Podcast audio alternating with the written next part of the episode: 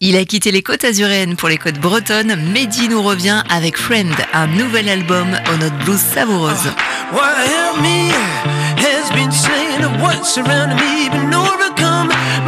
Bonjour Mehdi. Bonjour. Votre quatrième album s'appelle Friend. C'est un très bel hymne à la vie et à l'amitié.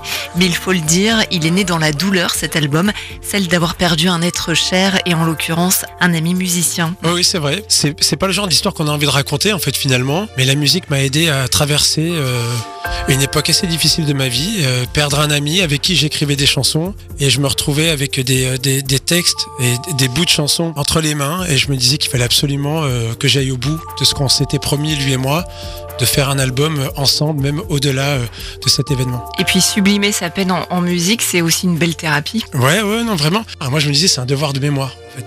et, et effectivement, dans ce devoir de mémoire-là, ben, qu'est-ce qu'on fait? Ben, On fait vivre en fait la mémoire de, quelqu'un d'autre et on fait vivre, là en l'occurrence un pote, et on le fait vivre à travers sa voix qui est là et qui résonne. Et franchement, le 29 septembre, quand l'album est sorti, quand j'avais le vinyle aussi entre les mains, j'ai pu l'envoyer à la mère de Jake, bah là je me suis dit, en fait, il y a que ça qui compte. Et cet album, Friend, il reste malgré tout une ode à la vie teintée de son pop, folk, pop et même rap. Bah ouais, ça, le rap, ça a été clairement amené par Jake, parce que lui, c'était un, un songwriter plutôt quelqu'un qui se disait vraiment. Euh, peut-être en français on dirait slammer, je sais même pas euh, si en anglais on utilise le même mot. Il avait des, parades en fait hyper euh, précises, ultimes dans sa façon d'écrire, des catchphrases. Et aussi c'était quelqu'un du Tennessee. Alors là, bah, parce que parlons de ça, en fait c'est un album de blues. C'est un album qui est né dans mon blues à moi. Et je me suis rendu compte à, quel point Jake avait la culture en fait en lui, l'ADN. Bah, du berceau, du blues et du gospel. Et le fait que lui soit toujours là, euh, de par sa voix dans l'album, il y a du rap. Après, je dois dire aussi que dans Rest Easy, je chante d'une manière en fait que j'avais jamais eu en fait euh, auparavant. C'est euh, je rappe presque moi aussi maintenant.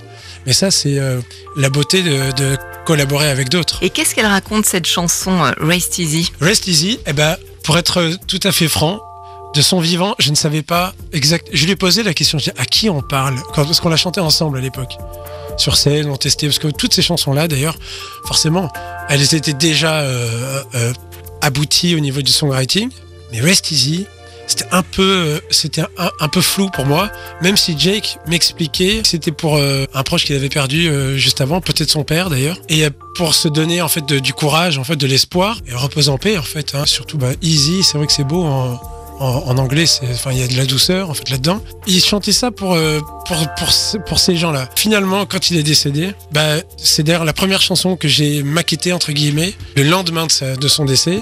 Et donc moi, j'ai chanté Rest Easy à mon pote cette fois-ci-là.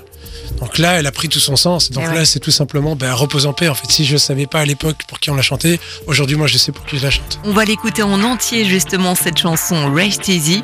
Merci beaucoup, Mehdi, d'être passé nous voir pour monter le son. Ah, c'est sympa, merci.